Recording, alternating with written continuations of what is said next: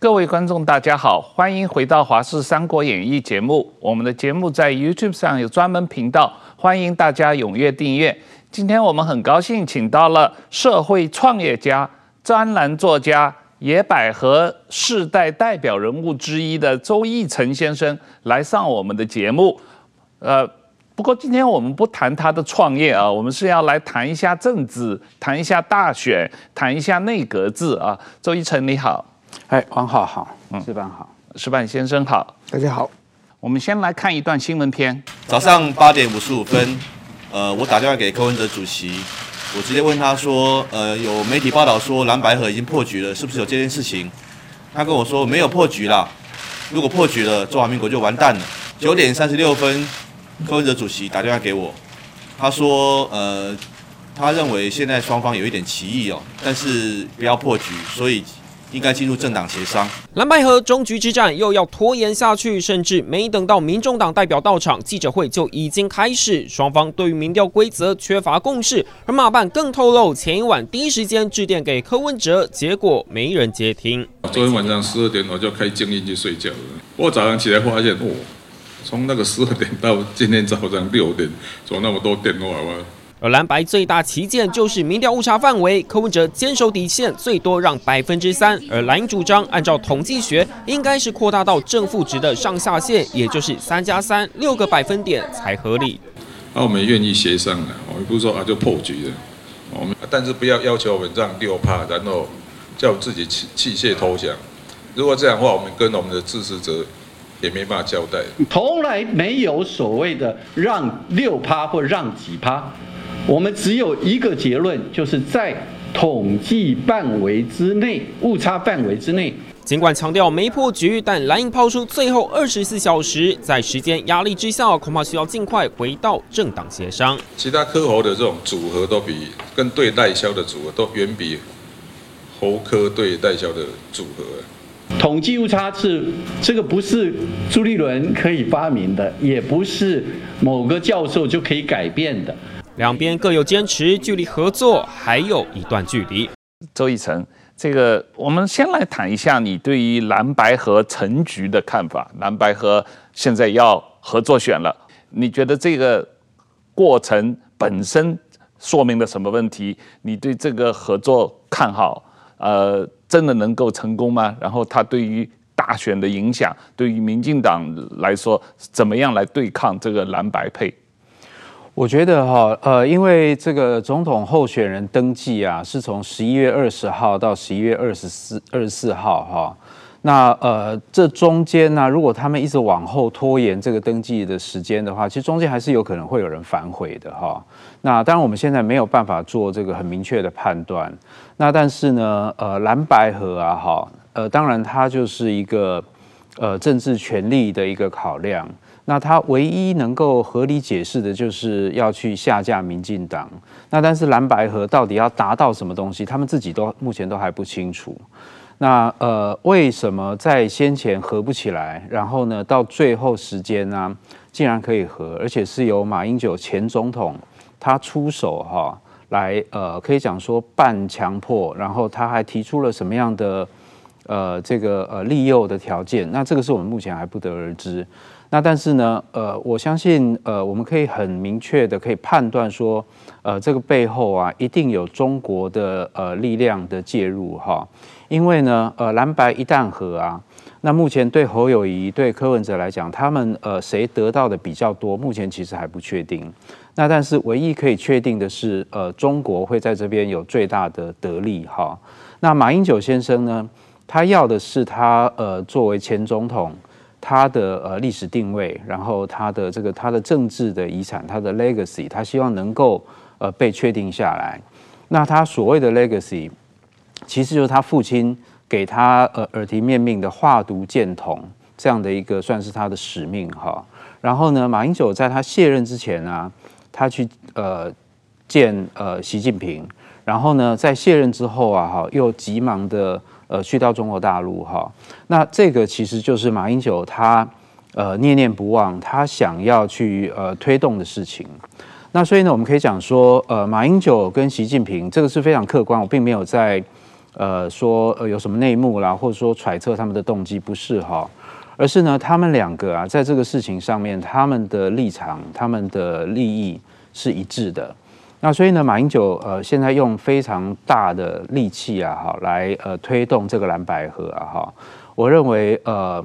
对侯也好，对柯也好，那他们谁得的比较多，谁失的比较多，这个目前还没有办法完全的确定。那但是呢，可以确定的是，呃，中国共产党好，还有马英九先生，那他们是最大的获利者。嗯，当然，马英九基金会执行长萧旭成在这次呃。马英九正式出面推动蓝白合之前一个星期去了北京开会嘛啊，那根据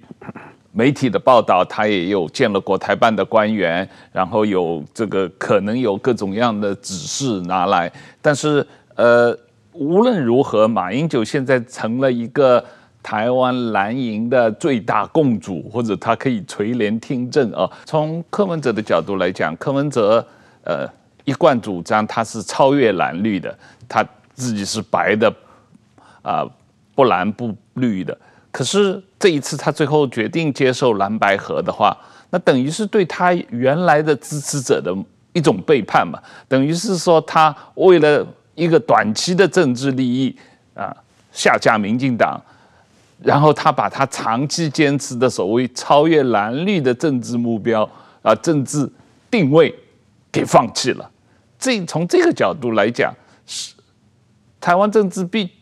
转了一个圈子，第三势力根本无法形成，又回到了蓝绿对决的状态，是不是这样？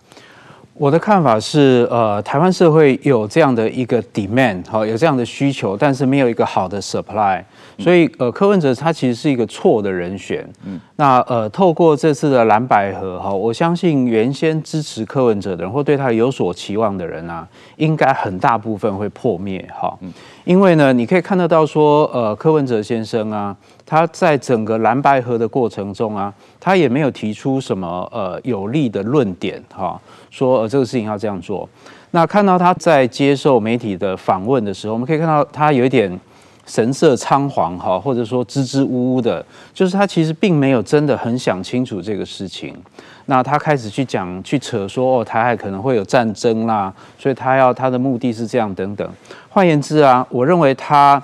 呃本来没有想得很清楚，但是呢，可能临时做了一个非常仓促的大转弯的决定，然后以至于说连他的这个他党内的他的幕僚哈都不知道他为什么这样做。而且呢，呃，我们现在都判断说他在他现在他今天在心里面可能充满着各种悔恨哈。那所以呢，我觉得我们可以从这个事情看到说，柯文哲先生啊，他其实不适合作为一个领导者哈。我觉得他的心理素质其实是差的，就是当他在顺境的时候，他可能会非常的傲慢，觉得他自己很厉害。那但是呢，当他遇到很大的权威的时候啊哈。他可能会变得非常的脆弱，然后呢，呃，他有可能在呃最后一刻啊，好去转变一个重大的决定。那他过去他的理由是说，呃，我们是外科医生，好，所以呢，呃，要在最后一呃一分钟才能够决定啊，他这个刀要怎么开。那这个是他自己去合理化他的行为，但是呢，呃，作为一个政府哈国家的领导者的话，是不可能这样子做哈，因为呃。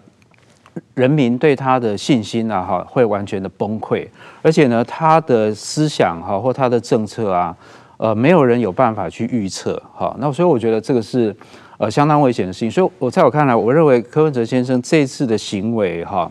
已经展现出说他其实是一个呃他的内心呢是一个相当脆弱的的一个投机者，所以用一个内心脆弱呃心理素质不够好呃这样的一个政治投机者啊，哈。这个角度来看他，我认为是呃越来越接近呃去理解这一位政治人物他的他的真相哈，而且呢，我觉我我认为说呃我们也可以判断说呃这样的人他其实没有办法在呃台湾未来哈正在面临到很多的国内外挑战的时候啊，我们要这样子的人来当我们的领导者嘛，我认为是非常危险的。嗯，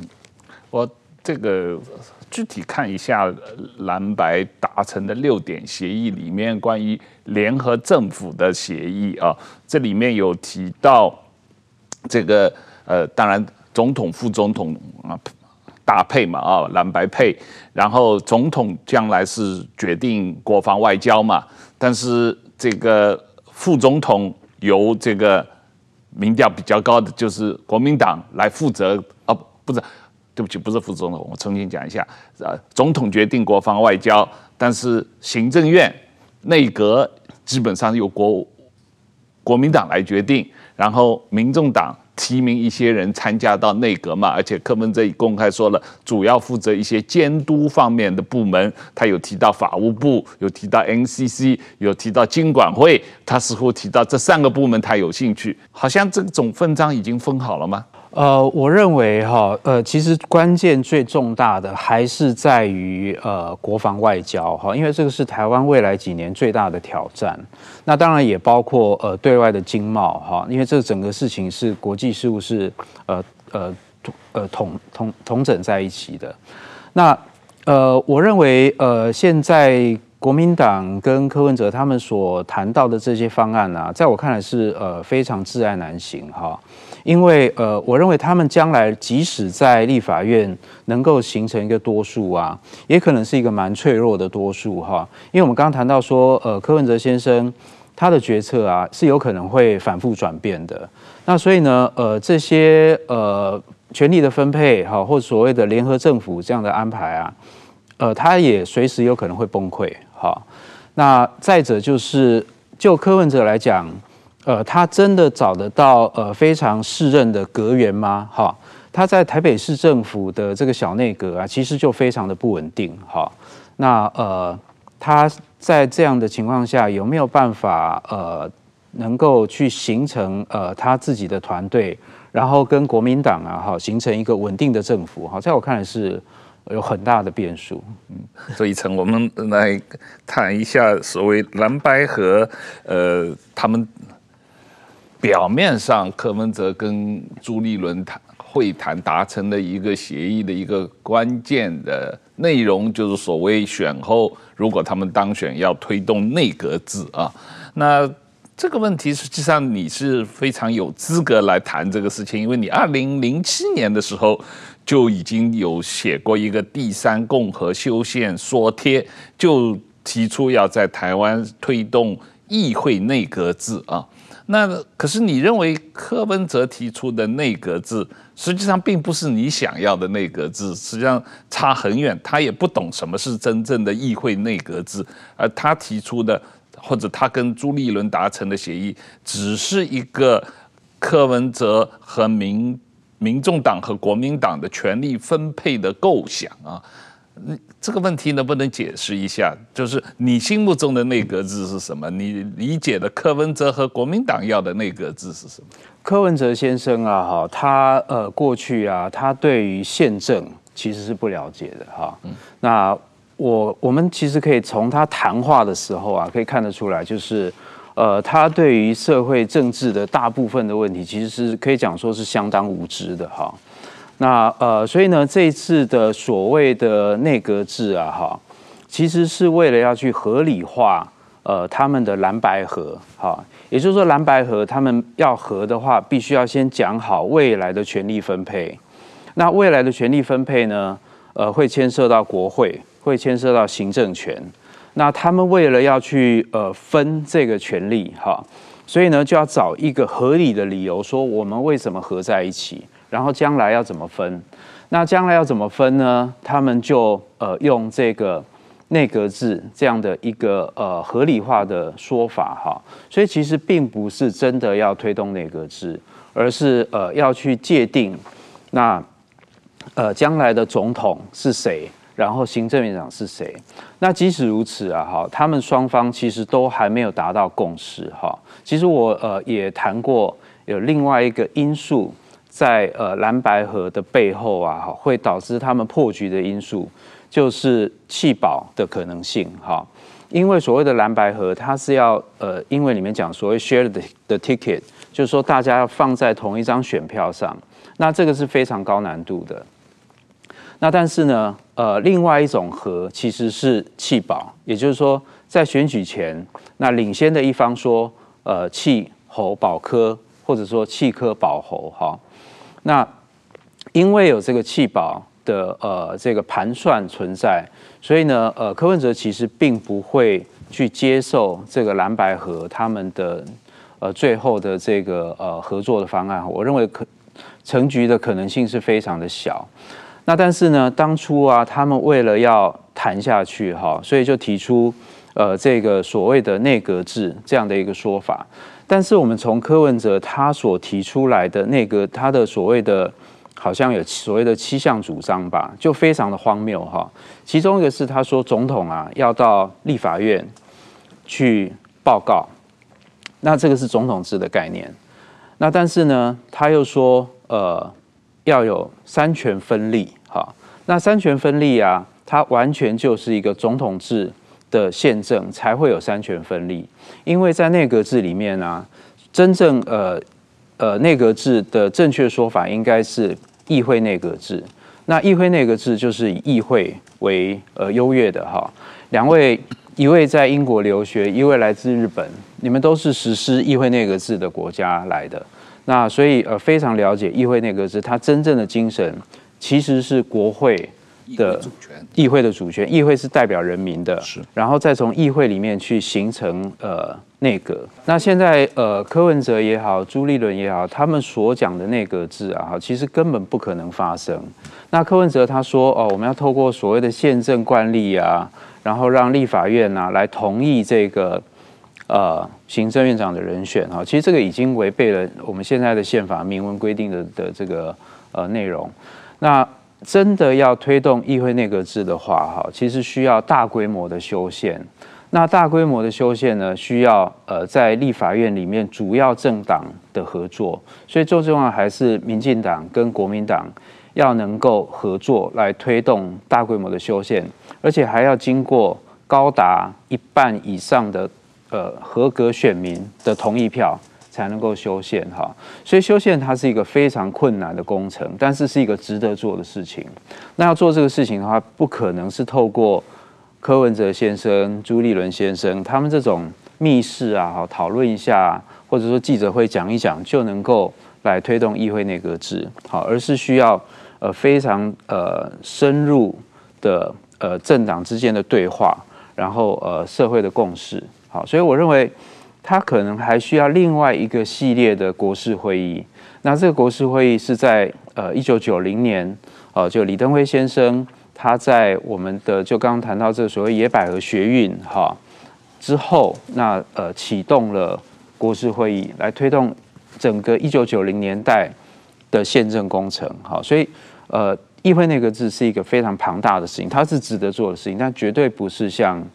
呃。柯文哲跟朱立伦他们所讲的那个样子。去年九合一选举的时候有过过一个公投嘛，啊，就是关于十八岁公民权的问题嘛。当时在台湾的国会里面，立法院是各个党都支持的，立法院是通过的。但是，一般老百姓公民投票反而那个没通过啊，连十八岁公民权都通不过。你要把整个台湾的宪政体制从总统制改成呃内阁制。这个事情基本上在目前的台湾政治状况下是做不到的嘛？我我是这么认为的，就是说，我在一些国家生生活过，凡是这个内阁制的国家。其实都向往总统制。日本每每几年都有一群人写文章说日本要变成总统制，因为内阁制有内阁制的问题。是，但是凡是总统制的国家呢，都有点向往内阁制，因为总统制有总统制的问题嘛。是，这个任何任何制度其实都有都有它的本身的短板和缺陷嘛。嗯。但是说就是那个什么内阁制，我们讲的日本是内阁制，这权力最大的是总理，呃，这个首相，然后天皇是虚的嘛。天皇只是国民的象征嘛，只是出门跟大家接见一下，表示一个友好，不不决定任何事情。英国也是一样嘛。对。那么，比如说，同样德国，德国的总统，呃，包括这个现在以色列的总统，嗯，这些国家就是总统是虚位，内阁制总统就是虚位嘛。是。那我第一次听说一个想选总统的人说我要内阁制，那你选他干什么？你选到选上总统以后，你把权力全放弃掉，是对不对？总这个我觉得这是矛矛盾，是很矛盾的嘛。那你应该是要修宪，你这个总统我觉得很奇怪。另外一个，我觉得内阁制有有很内阁制很多好处啊，但是好处我想大家都在讲，内阁制有一个缺点是什么呢？内阁制因为总统制的话。他总统是负责外交和安保的、国防的这两块的地方是四年一受检验的。那么，因为不管是外交和国防，其实都是需要一个长期政权嘛，一个长期的规划，要一点点做出成绩，做不出成绩的国民四年可以检验一次，淘汰你一次。但是内阁制的话，就是像比如像日本经济最不好的时候，出现过十年九项嘛。十年九个首相，那每个首相可能外交方针都不一样，国防方针也不一样。一会儿国防预算增加，一会儿减少了，一会儿又增加，一会儿又减少了，这个根本什么也做不出来嘛。所以说，在这种情况之下，我觉得就是说，台湾的强项，其其实我觉得外交和国防对台湾来说现在最重要的，我觉得要比日本重要的多嘛。因为台湾的你外交是你的生存空间，你的国防是你的生存嘛。这个东西如果说变成一种内阁制，咱今天换一个首这个总行政院长，明天再换一个行政院长，外交的政策换来换去的话，你的朋友就没有了。然后你的国防政策一增一减，一增一减的话，你什么也造不出来嘛。所以说，我觉得在台湾，我是我至少认为台湾现在在安全、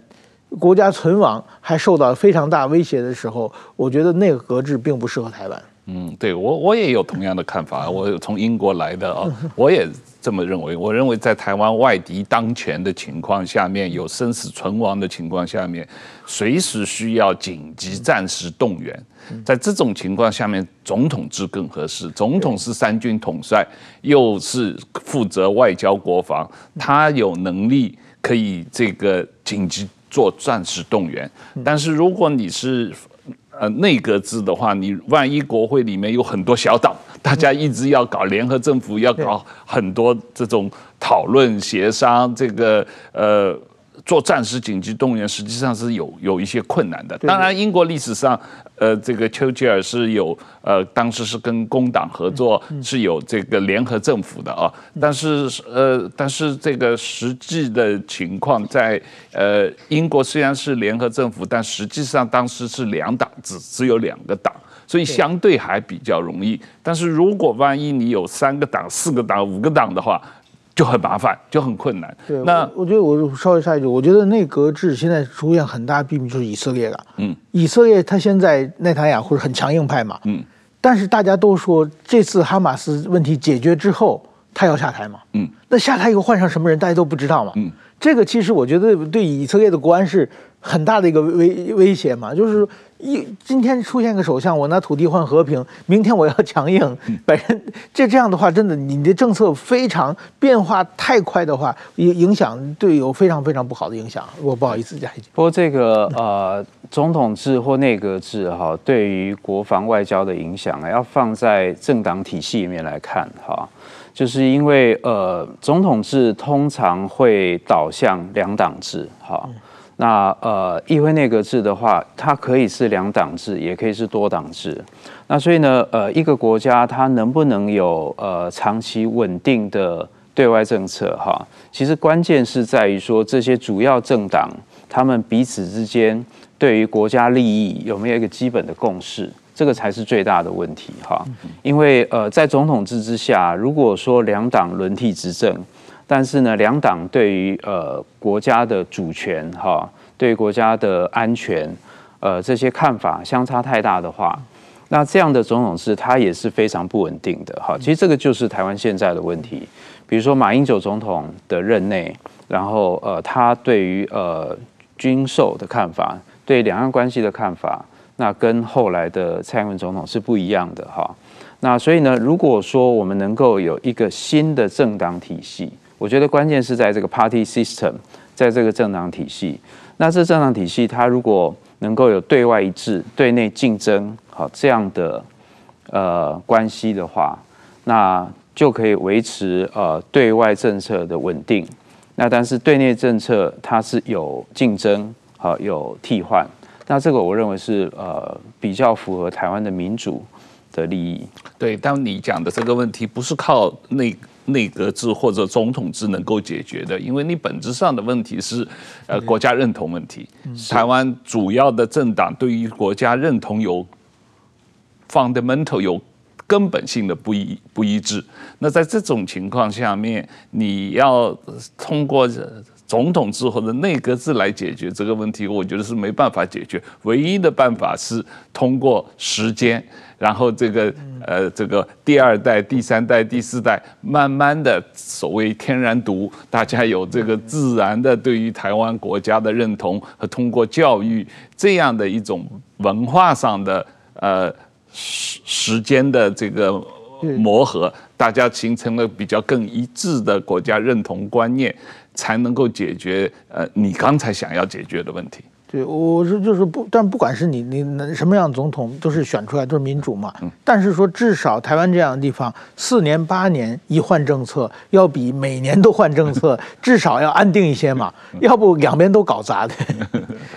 呃，如果台湾呢，哈，变成是一个呃具有呃高度共识的，但是是多党制的政府的话，哈，我认为呃它的对外政策可以非常的稳定，因为呃内阁制它有一个好处就是呃它不受到任期的限制，好，那所以呢，如果说一个政策啊，它可以得到人民的支持的话，那这个政党或者它的联盟，哈，就可以长期执政。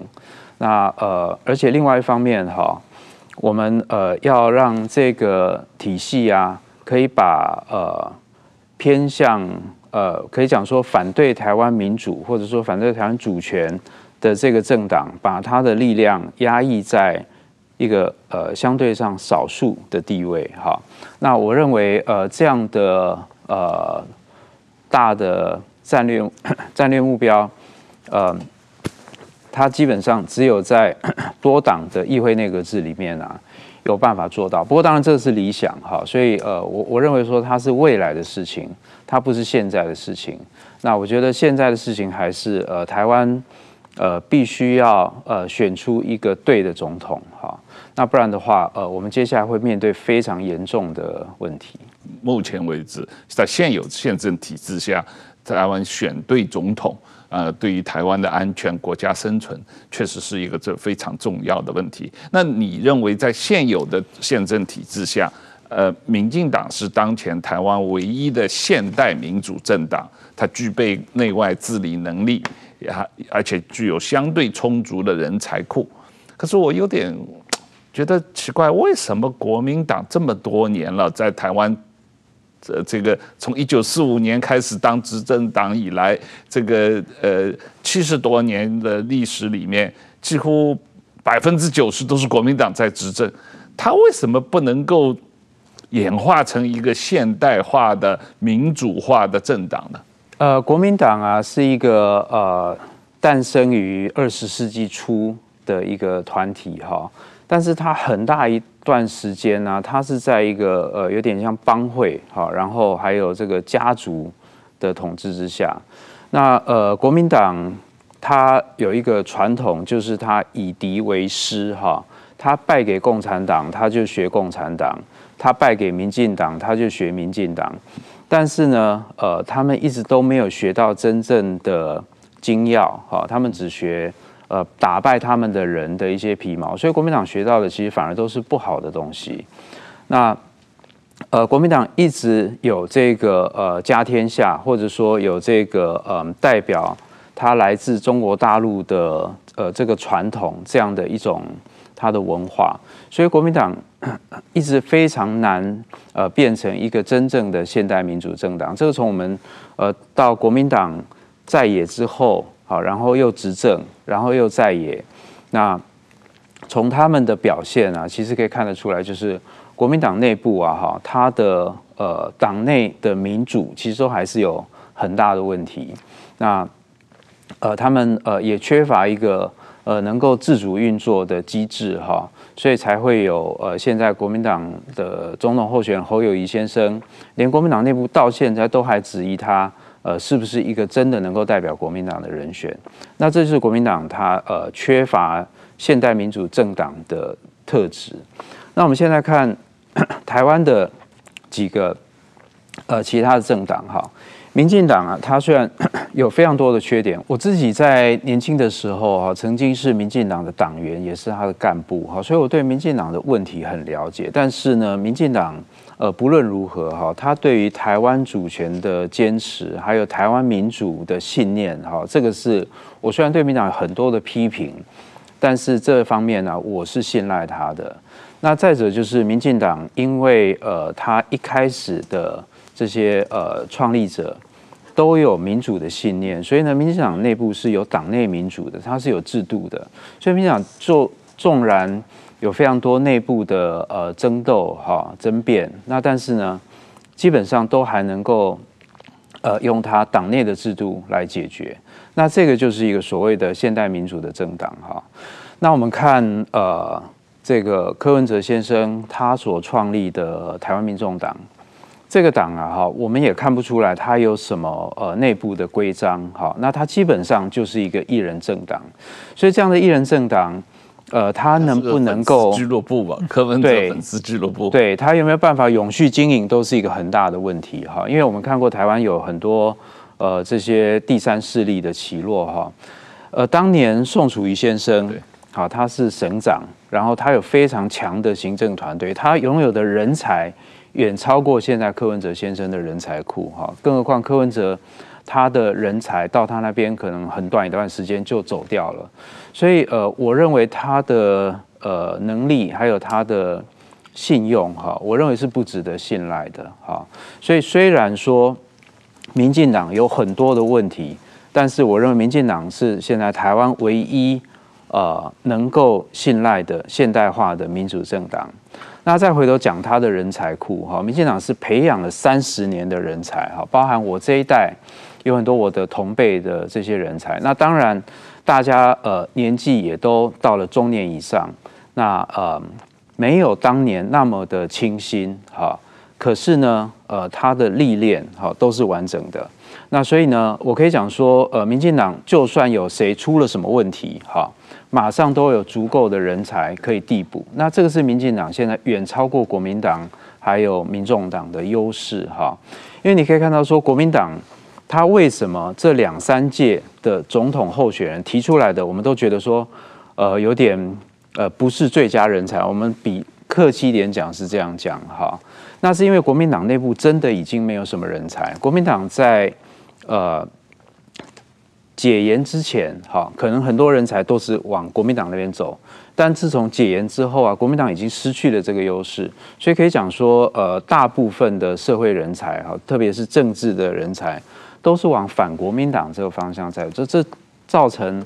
这三十年来，民进党已经累积了相当庞大的人才，那现在民进党真正遇到的问题是人才过剩。而不是人才不足，好，人才过剩的话，就会有内部的权力竞争，那这个是民进党下一个阶段要面对的问题。我我稍微讲一下，我就我觉得国国民党是这样，国民党它长期的作为一个精英政党，作为一个统治的一个少数族群的政党，呃，是这个其实这种状状况在别的国家也有过例例子，但是当多数族群把政权翻过来的时候，一般的这个过去的精英政党，它的最好的一种方法就是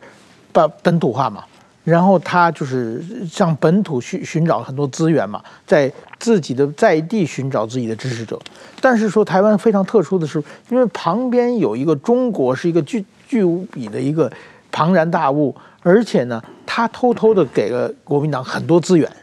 包括台商的货方，包括在什么假信息啊，这个方帮助，所以国民党就不努力了。就好像一个富二代，他父母偷偷给你寄钱，那你在社会上你受气，努力就不努力了嘛？所以国民党到现在为止，他没有本土化。为什么国民党的一台湾的本土支持越来越少？是因为他后他旁边有人给他资源嘛？他从别处拿的资源比较比较轻松嘛？所以他没必要再做做这个方面。我觉得这这是国民党什么时候能够断奶，把这个富二代爸爸这个切断的话，他才能真正的变成台湾的这个本土化的一个呃正常的政党啊。那么对于民进党来说，刚才这个你讲的是要维护主权、维护民主、值得信赖，这几点是一个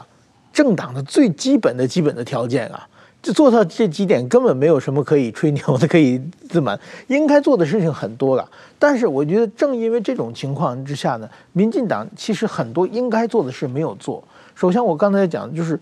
去两年前发生疫情，台湾出现那么严重的疫苗的危机，民进党稍微帮助高端一点，被骂了以后，整个这个疫苗这么重要的战略产产业、战略资源，民进党完全不敢动。这我作为一个执政党，绝对是一个失职。现在不管别人怎么骂你，台湾下一代疫苗，不管是高端还是哪个企业，一定国台湾要做嘛，这是人最重中之重的事情。但是稍微接到一点批评，马上就不敢动了。选举之后再说。我觉得这这这种缩头乌龟式的政党，其实有很多很多的问题。但是因为在野党太不争气，所以民进党大家只能忍着让他继续做。刚才这个周一成，你有已经提到了所谓第三政党的问题啊。实际上你在很多年以前，二零零七年就提出了是第三社会论嘛啊。那个时候你也不认识柯文哲，也不认识黄国昌，也没有柯文哲，也没有黄国昌嘛啊。不过十五年过去了，现在回过头来看，二零零七年到现在二零二三年，呃，实际上所谓第三社会运动是失败的吧？我们无论是民众党、时代力量、社民党、激进党，实际上都没有真正形成一个呃现代民主政党，更多的是变成了主席的粉丝俱乐部，跟新党一样，也都是而不是跟跟呃亲民党一样，本质上是宋楚瑜的个人粉丝俱乐部，社民民众党是呃。这个柯文哲的个人粉丝俱乐部，时代力量一度成为黄国昌的个人粉丝俱乐部。呃，为什么台湾缺乏第二个现代民主政党，不能够形成第二个现代民主政党？为什么对台湾政治的民主政治的发展，长远来说是一个很严重的问题？呃，因为台湾啊，台湾的民主化哈，已经是一个世界的成就。但是呢，这个民主化必须要再往前继续推进。那继续往前推进的话呢，不能让台湾停留在现在的这个政党的结构里面，必须要有新的力量进来。但这个新的力量，它必须是要是一个好的力量，它不能是一个坏的力量。哈，那呃，我认为呃，现在的这个呃柯文哲还有民众党的。呃，这个现象哈，它已经是一个现象，就是呃，有相当多的人在支持他。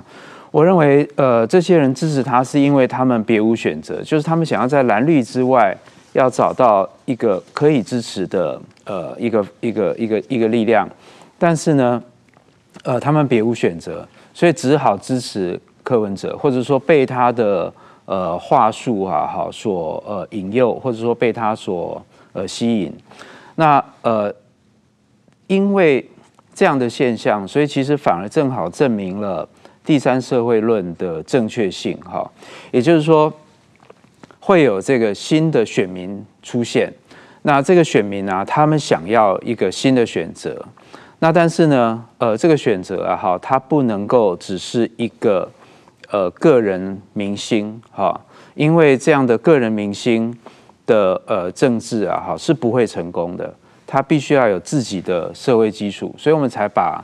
呃这样的一个理论、一个论述，把它叫做第三社会，而不是叫做第三势力。因为如果是一个势力的话，那就是从政者的结合。但我谈它是一个社会，也就代表说它是一个新的社会基础的诞生。那我们现在可以讲说，呃，这个第三社会啊，哈，它已经慢慢在形成，但是呢，它 他对他自己本身啊，并没有呃觉知哈。那呃，他以为说呃，他看到了呃柯文哲，他就觉得呃这个是呃可以代表他的人。那是因为他没有更好的选择，好，所以只能够这样做。那呃，我原先认为说时代力量这个政党是一个有希望的政党哈，因为其实它里面有蛮多优秀的年轻人才。那呃，最主要是在太阳花运动之后啊，有很多年轻一代的人投入政治。那但是也非常可惜，就是呃，黄国昌先生他个人的呃这个操作哈，那呃太过于的强烈，他个人的权力欲太强烈，但是他可能又不愿意正式的去领导这个新兴政党，所以我们刚刚谈到说，呃，政党它内部的民主非常的重要。那时代力量这个党也是一个非常奇特的一个团体，就是你当年呃看不到他们内部有呃完善的。内部的呃决策，或者说内部的选举的制度，哈，那也因为这样，所以我认为导致了后来时代力量的呃溃散。那呃，我觉得这是非常可惜。所以，我们虽然可以看得到呃一个大的社会的趋势，就是说这个结构的变化，我们是可以用理论去预测或去解释它。但是呢，这里面的行动者哈，这些 agent 或者说呃，这个他的行动面的因素啊，我们没有办法去预测。所以，比如说我当年我可以看得到第三社会的崛起，哈，我也可以看得到说，呃，台湾啊需要一个新的力量，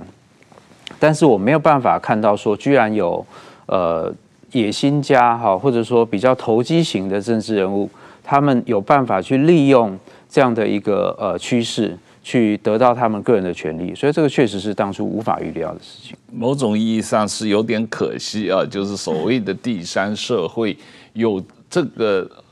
民主政治发展的需求，可是似乎呃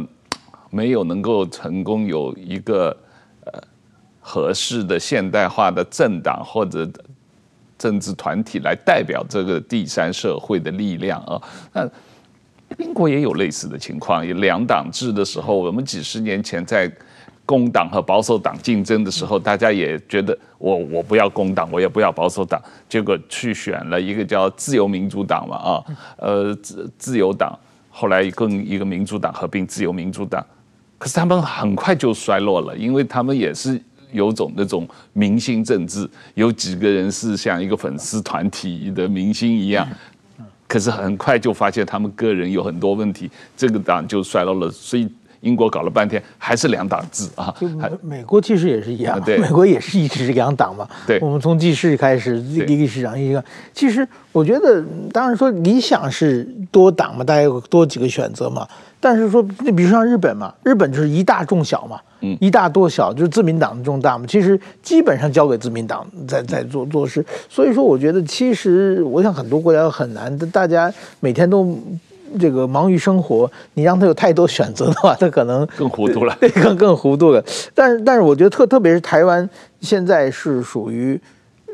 很兵凶战危，就是旁边有个巨大威胁的状况之下了。这个的话，如果有很多选择的话，确实是，也也许，除非台湾整个的周围的国际环境有所改变，否则的话，我想还是很难的。我认为，当然除了选举制度以外，一个很重要的问题就是，呃，英国的工党和保守党一样，我觉得台湾的。民主呃呃，台湾的这个民进党一样，就是他这个党本身像日本的自民党，他允许党内有派，所以你的很多不同想法的人，你可以加入这个党里面的不同的派别，然后这个不同的派别有一个党内民主和竞争，你把你社会上的不同的想法的人的意见，实际上。通过这样一个办法来包括进去了，那因此你很多人虽然说你可能在呃呃民进党内你对他的一些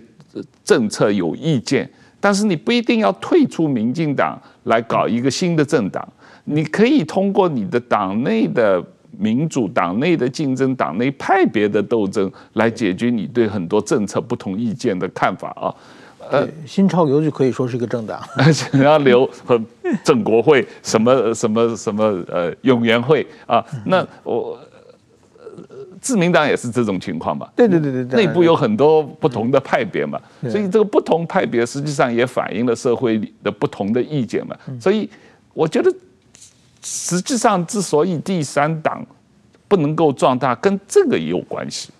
你不觉得吗，周一成？但我觉得最大的因素啊，哈，其实还是在于呃，缺乏一个他本身自己的社会基础哈。所以这就是为什么我们看到柯文哲先生啊，他一开始其实是民进党推他出来的。那他现在呢，呃，必须要去呃侵蚀这个呃国民党的社会基础。那他自己本身的社会基础其实还是薄弱的哈。那但是我可以讲说，就是呃有这样的一群选民，那他们想要一个新的选择，但是呢，这个新的选择到底是什么哈？其实并不是很具体。那我认为，呃，柯文哲他是一个过渡人物啦。就是呃，他可能是一个可以把局势搞乱的一个人哈，但是他可能不是一个能够建立起新的制度，或者说呃真正的一个新的政党的人。我认为他不是哈。那呃，所以呢，呃，他可能也还是对这个历史有一点点贡献，就是他把国民两党搞乱。那但是未来啊，哈，还是需要更新一代的真正好的人才。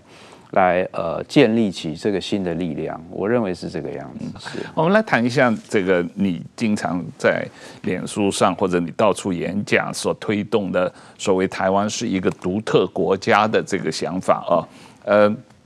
也许你可以先跟我们的观众介绍一下你对于这个台湾是一个独特国家的这个定义啊，然后你又特别推动所所谓一九二零年代会重新来啊，呃，然然后你又对于呃，这一次大选，你认为会是一个震动世界的选战，也是关乎人类前途的选战啊？